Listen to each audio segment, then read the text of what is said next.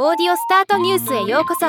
ロボットスタートによる音声業界の最新情報をお伝えする番組です。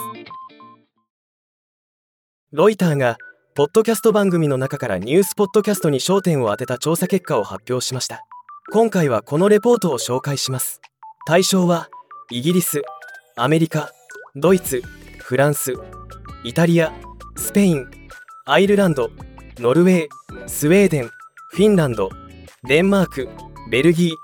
オランダスイスオーストリア日本シンガポール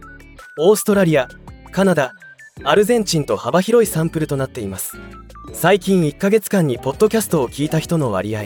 2018年から2023年にかけてポッドキャスト聴取率は29%から34%まで増加しています。そのうちニュースポッドキャストに関しては11%から12%と微増にとどまっています。ジャンル別に見てもニュースよりも専門的なコンテンツライフスタイルの方が人気があることが分かります。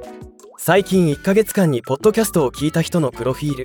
ポッドキャストリスナーは若いほど聴取率が高くまた男性が女性よりも多くより良い教育を受けており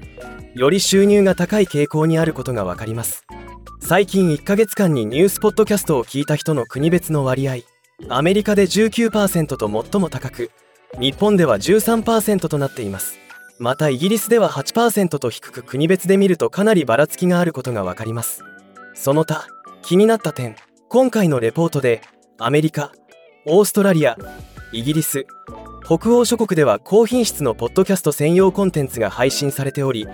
その他の国ではラジオコンテンツを流用したものが主流であることも分かったそうです。また多くの国では公共放送や民間放送がリスナーを集めている傾向が見られますがポッドキャストの参入障壁は低いため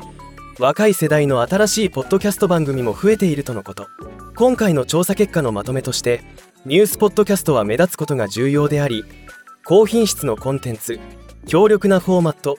魅力的なホストが依然として成功の最も重要な要素とのこと。私たちも専門ニュースポッドキャスト配信者として引き続き試行錯誤していきたいと思います。ではまた。